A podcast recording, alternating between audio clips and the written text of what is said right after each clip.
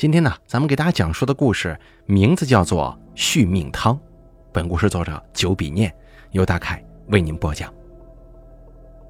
今天咱们要讲一个人肉羹汤的故事。不过在讲之前呢，要先介绍个物件，那就是纸人。说起这玩意儿，诸位一定都见过，就是扎纸铺里用白纸糊的人形。要是谁家中有个长辈去世，必定要烧一些个纸人、纸马啥的。好在阴间公以差遣。这其中呢，还有个极为著名的故事，叫做“二鬼斗荆轲”。说的是西汉初期有一对贼铁的朋友，一个叫左伯桃，一个叫杨角哀。两个人一同去楚国谋取仕途，结果路上遇到大雪了。左伯桃呢，就让杨角哀找个能歇息的地方。结果等杨角哀回来一看。左伯桃已经把全身的衣服都脱了，孤零零地坐在雪地里，说：“要是两个人都想活，就都活不成。一个人兴许还能坚持到楚国。”就这样，左伯桃冻死了，杨角哀靠着两个人的衣服干粮，一路坚持到了楚国。后来，杨角哀功成名就，回来找到了左伯桃的尸体，将他厚葬，自己就住在坟地边上，陪着这位生前好友。可不巧的是，坟地边不远处正葬着荆轲呢。一天夜晚，杨角哀梦见左伯桃被人打得鼻青脸肿，就问他怎么回事啊？左伯桃就说是荆轲这个人呢，刺秦未成，但是他特别厉害，不许别人住他边上。第二天，杨角哀烧三千兵甲助左伯桃一臂之力。可是晚上做梦，可还是梦见左伯桃被揍得不成人样啊！天亮之后，杨角哀又烧了一万铁骑。晚上做梦，这哥们被人揍得更狠了。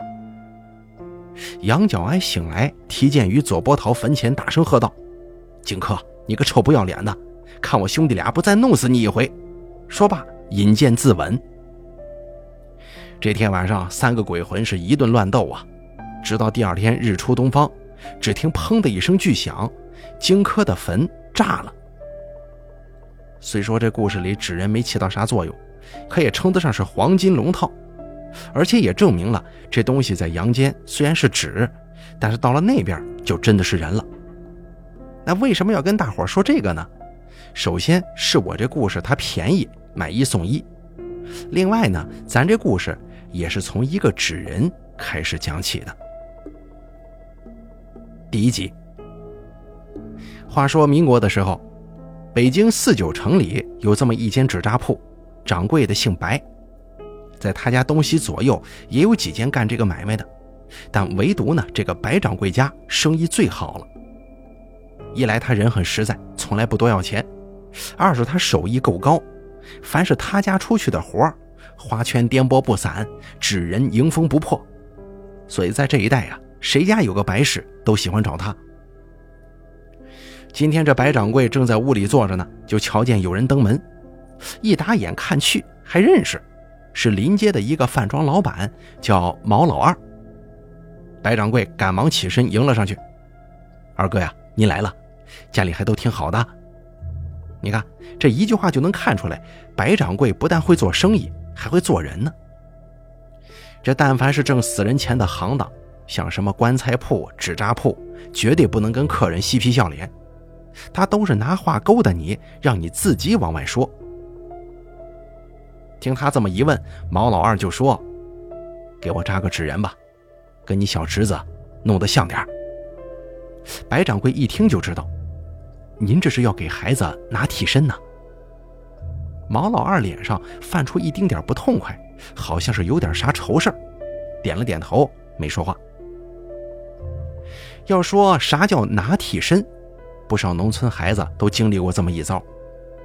这是说有一个跟自己长得一模一样的小鬼一直跟着自己，他能分走这个孩子的财跟运，甚至是寿命。拿替身就是把这小鬼送走。至于方法也很多，有的就是做法，还有的就是做一个跟孩子一样的纸人，找高人算出那个小鬼的生辰八字。写在这个纸人上一烧，就算是成了。按理说这也不算是个事儿啊，可毛老二为啥犯愁呢？这其中啊还有一个关键，那就是他并非要给儿子送替身，而是他这个小儿子被鬼缠着，需要个纸人做法，而这个缠人的鬼正是他儿子的奶奶毛老二的亲娘啊。事情还要从一年前说起，那个时候京城里发了一场怪病，很多人都得上了，但还不是瘟疫。这个病不传染，也没有人知道病源是从哪来的，只知道这个病沾上必死。毛老二一家一共四口人，除了他跟他媳妇儿，还有个五岁的孩子跟七十多岁的老娘。也许是因为年纪轻、阳气重，毛老二两口子都没啥事儿，但是他的儿子跟老娘却同时染上了这种怪病。就在毛老二已经买好棺材，准备操持后事的时候。也不知道从哪儿传来个消息，说远处山上有一个张天师，他治好了一个得这种怪病的人。这么一听，毛老二也不管真假了，把家里所有的钱卷了个包，背着就上山了。真可能是精诚所至吧，他到了山上就见着了这个张天师，那真是一位仙风道骨、鹤发童颜、端端的隐士高人呢。在他边上还跟着一个小道童呢，也是机灵乖巧，一双漆黑的眼珠滴溜乱转。张天师什么也没问，就知道毛老二为什么来，也确凿的跟他说，那病他治不了。毛老二把身上的银元、钞票，连着饭庄，还有自家的房契、地契，全都推到了张天师跟前，剩下的就是跪在地上咣咣的磕头啊。张天师有心一走了之，但也不忍伤了这拳拳赤子心呢，于是就告诉了他一个秘密。说完之后，张天师也没收毛老二那些钱财，领着道童就走了。回到家之后，毛老二是一阵失魂落魄，看着日渐消瘦的老娘跟儿子，他呢既像是有苦衷，又像是有口难言。最后还是他媳妇儿追问的太紧了，他这才说了实话。原来啊，张天师告诉他一个法子，那就是舍一命救一命。这法子还非得在两个有血亲的病人身上才能使用。具体的就是摘下其中一人离心最近的那根肋骨，和九孔的莲藕炖成一锅汤，给另一个人喝下去。谁喝这个汤，那病准好。可是当药引子的那个人，准得死啊。要不说这世上最痛苦的是求不得，最难的是舍得。一头是老娘，一头是自己亲儿子，毛老二能杀哪个呢？可是这么看着干等，他俩都得死。最后的最后，是这毛老二的媳妇下的手。她跟婆婆之间毕竟隔着一层啊，虽然愧疚，但儿子才是亲生的。那天夜里，天上是既打雷又下雨，闪电一个接着一个，雷声就仿佛在他耳边炸响一样。可是，就这还拦不住毛老二媳妇儿拎着菜刀进了婆婆的屋子。等他把婆婆砸晕，骑在老太太身上准备开刀的时候，天上电闪雷鸣，把他窗户外头的一棵柳树给劈成了炭，离他最远不过三丈。直到现在，那搁谁都得合计一下呀。这是不是上天提醒啊？这么干有悖人伦呢？可等他再出来的时候，手里还是拿着那一截鲜血淋漓的肋骨了。这下子毛老二除了哭也没别的招啊，毕竟这事儿他也算是默许了。也是那一阵得怪病死的人太多了，谁也没怀疑毛家老太太是怎么死的。过完头七就下葬，谁也没多想。至于那孩子，全家统一口径。就说当时误诊了，他只是得了伤寒，不是那个怪病。时间又过去几个月，那些染上怪病的人都死了个干净，这场灾情啊也算是过去了。没多久，毛老二的饭庄重新开业，照样宾客盈门。至于说老太太的死，日子一长也就渐渐淡忘了，再想起来也就没那么难受了。可就在前不久。这一天，毛老二招呼朋友喝了点酒，回来的比平常晚一点。他回到家里，一推屋门，孩子正在客厅玩呢。见着爹回来了，就颠颠的跑了过来。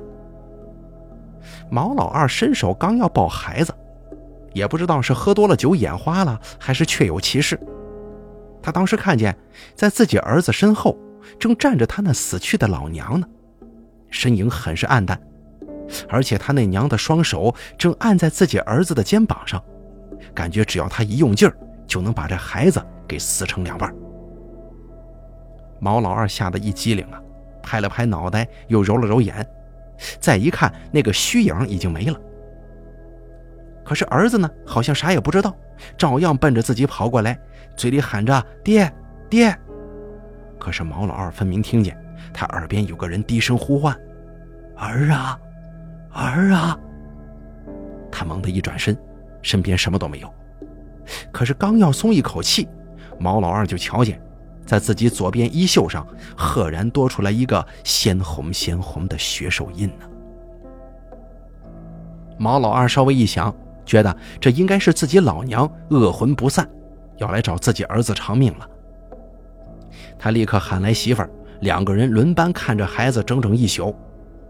第二天天刚亮，毛老二就出城奔上山去找张天师了。他这次来呢，也算是轻车熟路。没多久就找到了张天师常住的道观，可不凑巧，张天师这几日在外云游，观里只有当年他见到的那个小道童。毛老二当时有些灰心丧气呀，可不成想这小道童却毛遂自荐，说自己跟着师傅有些年头了，抓鬼降妖也有点手段，要不就自己跟着去一趟，成不成再说呗。毛老二想的就是死马当活马医，领着这个小道童就回了家。哎，你还别说啊，这小道童当真有些本事。到他家里外转了几圈，就看出他这宅子确实有恶鬼缠绕。再跟毛老二的话一对证，就是这娃娃的奶奶想抓走这个孙子偿命。随后，小道童给毛老二支了个招，让他扎个纸人，写上那孩子的生辰八字，替他去死。老太太得偿所愿之后，自然就会离开了。这不，毛老二这才去白掌柜家的纸扎铺求一个纸人呐。等纸人扎好拿回家，这道童就问毛老二儿子的生辰，写在一张符纸上，藏于纸人的右手。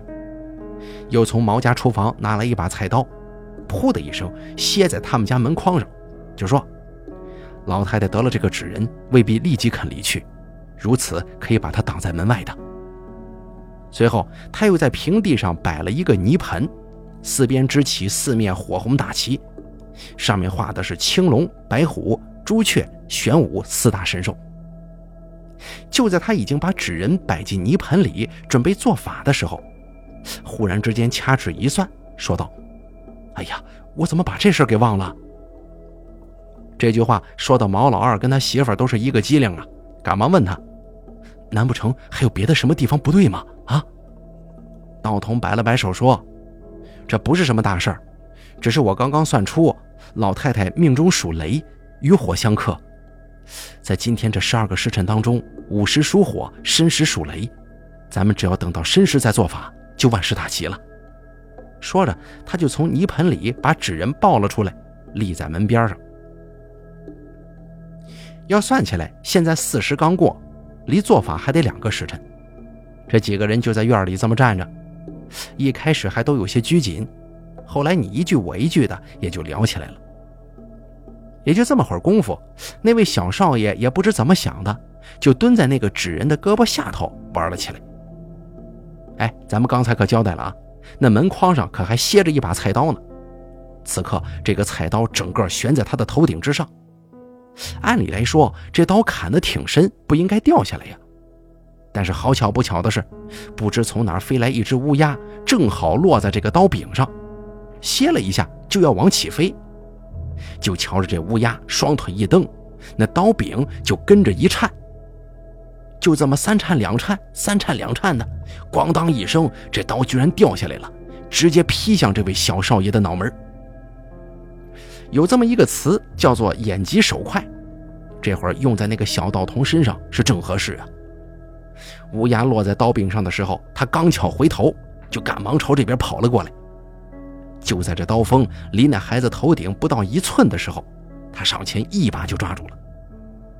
可是抓住归抓住，他是用虎口迎的刀刃，用的力气又太大，这下子虎口被划破了，这鲜血溅起来，足有两尺这么高。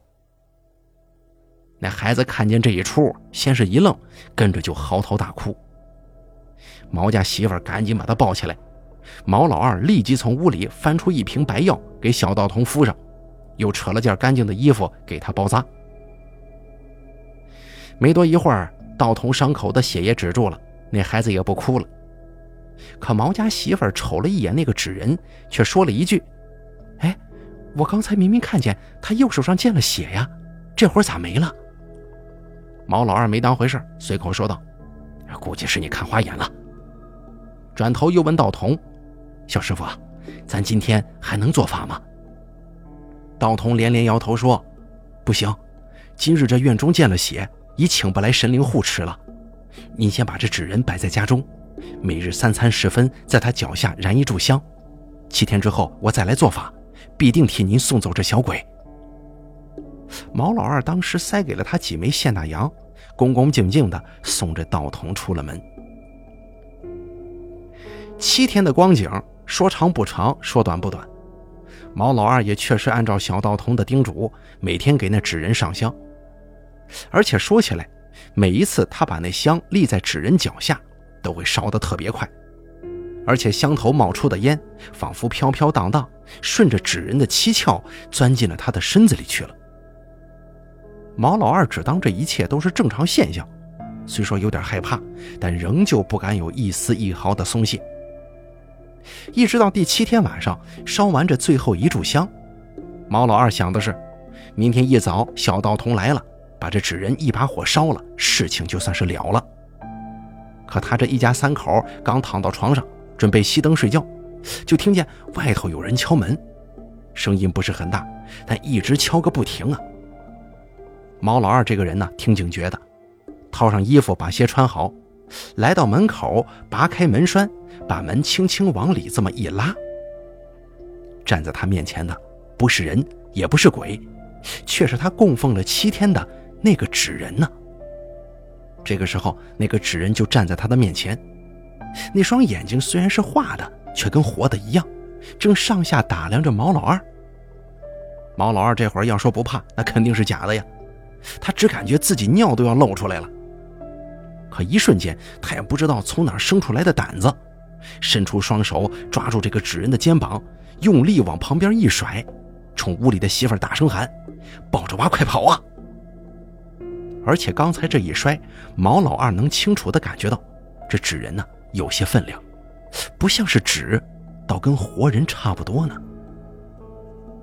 他媳妇也是听话，下地穿鞋就跑，毛老二也跟着跑了出去。但那纸人被毛老二这么一摔，竟然没被破坏，还像风筝似的这么飘起来了，朝着毛老二一家三口追了过去。跑出去没多远，毛老二见媳妇抱着孩子实在是跑不动了，就把孩子接到了自己怀里。但这中间不过是停了一瞬，毛老二就觉得纸人已经追到自己身后了。他不敢往后看，生怕一回头就撞见那纸人。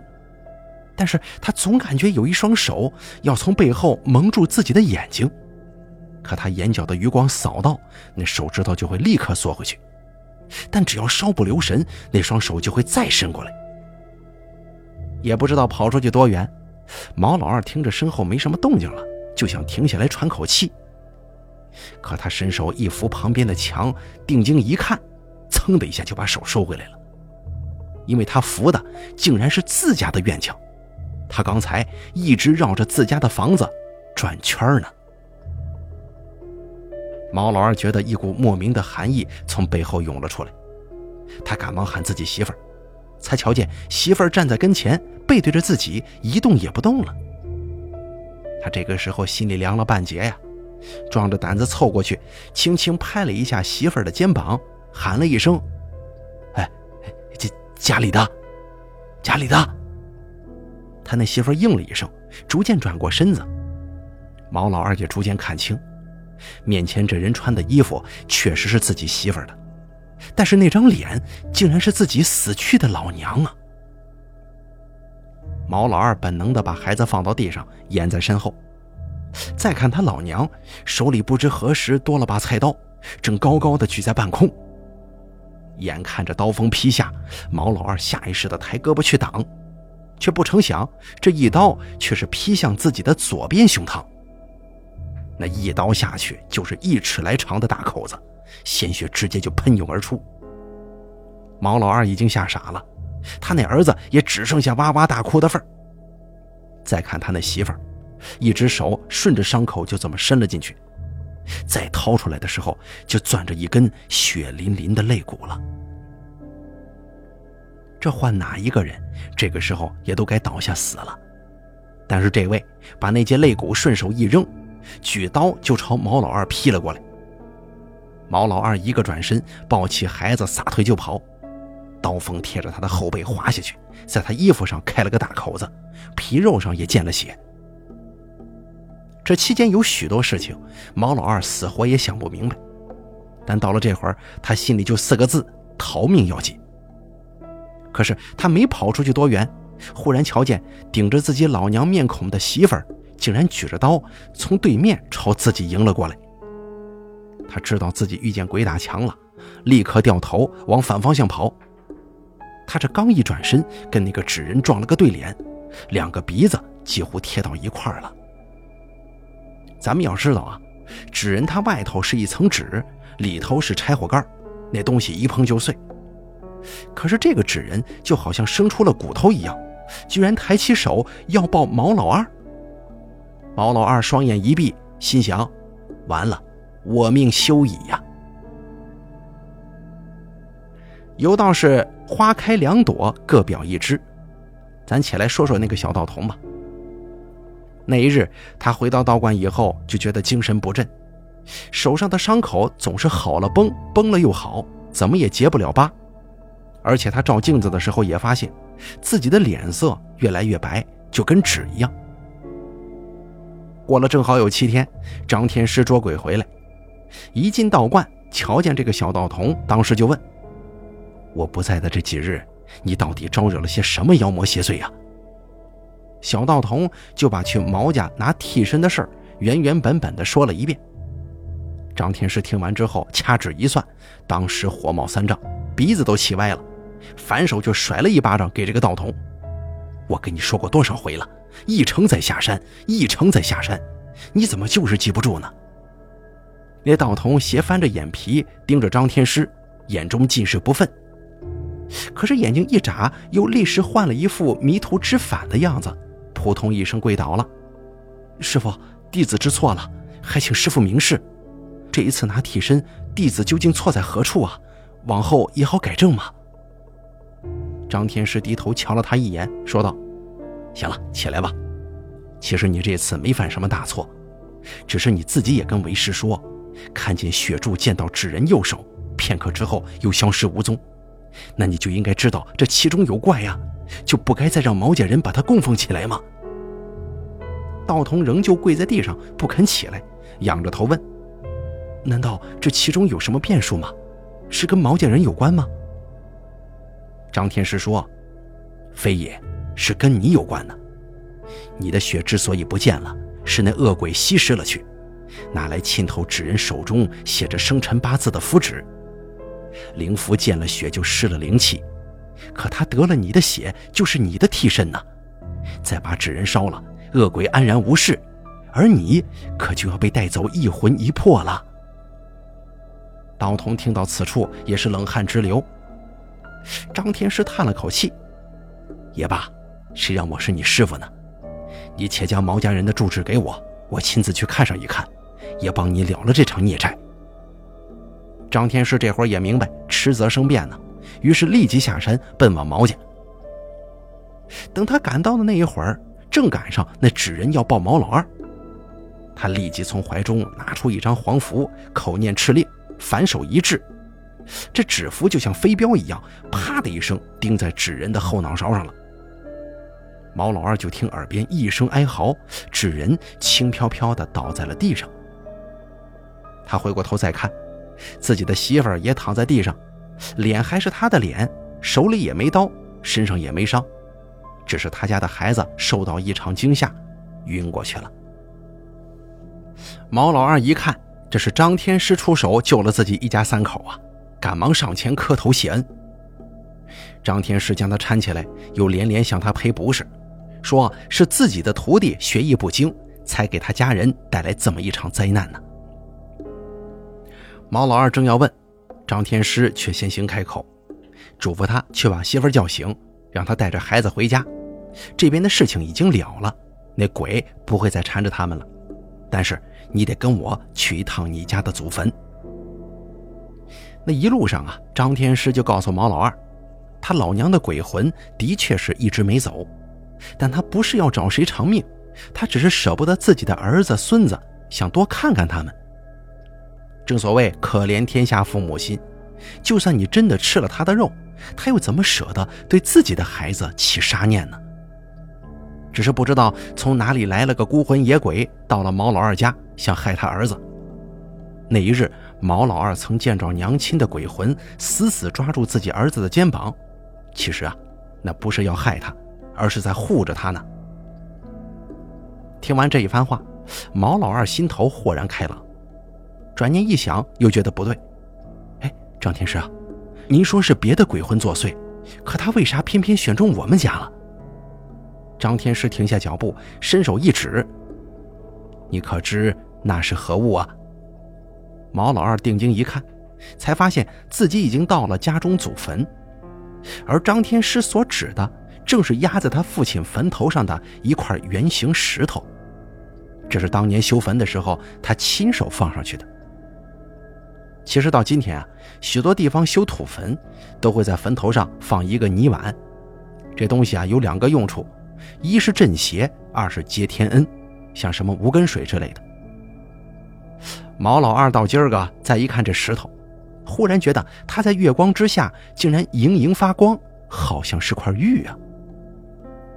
张天师知道他不认得这宝物，也不卖关子了，就告诉他这东西叫成露盘，能聚集天地灵气。这片坟地本身也不是什么好地方。却因为得了这块石头的滋养，才成了风水宝地，而且许多鬼魂也愿意来这儿栖息，能补阴气、滋魂体呀。那个恶鬼估计是看中了这件宝物，想占为己有。如果他被这宝物滋养几年，就能成个鬼仙，到时候再想拿它就不那么容易了。可是其中有一节，要取这宝物，非得是毛家人不可，否则有害无益。今晚闹这一出也没别的，他就是想害死毛家两口子，再借他儿子的手来取这个宝物。毛老二这会儿才算是弄清楚一切是怎么回事啊！张天师正要接着往下说呢，耳朵里就听见有种异样的响动。他侧目一看，就瞧见不远处某家坟头上的土正嗖嗖的往下落，好像是有个大穿山甲在里面拱一样。毛老二瞧见这怪事儿，也是一个机灵啊。张天师告诉他别害怕，即刻咬破左手中指，在右手掌心画了个太极，这叫掌心雷。只见他猛力朝那坟头轰去一掌，霎时间天崩地裂，那坟直接就炸开了。等到尘土散尽，毛老二就瞧见坟中间站着一个人，半个身子已经烂没了，可那把骨头还在那立着呢。并且居然一步一步的朝自己这边走了过来。他也知道这就是那恶鬼的真身了。毛老二心想：我今天是准得死啊！他这正消极呢，张天师忽然大喊一声：“快抱住那个纸人！”毛老二也不知道这是什么说法呀，但他毫不犹豫的就像抱媳妇儿一样，把那纸人死死的抱住了。被他这么一抱，那半具骷髅果然顿了一下。就这会儿功夫，张天师已经拔起随身的宝剑，飞着出去，噗的一声，如击败戈，把那骷髅穿了个透明窟窿。随即赶忙抽出两张符，一张贴在纸人脑门上，又朝那骷髅走了过去。他正要伸手再次贴符，哪知啊，这骷髅的左手竟然抬了起来，鹰爪一样的抓住了张天师的右臂，几根白骨手指已经插进肉里了。张天师疼得眉心见汗，骂了一句：“你这个不知死活的东西！”左手抓住这骷髅的手臂，掌心用力，只听咔嚓一声，竟然把这骷髅的手骨给生生捏碎了。反手把符一贴，跟毛老二说：“点火。”毛老二赶紧拿出火柴，把那纸人点着了。他这头点火，不成想这骷髅也跟着烧了起来。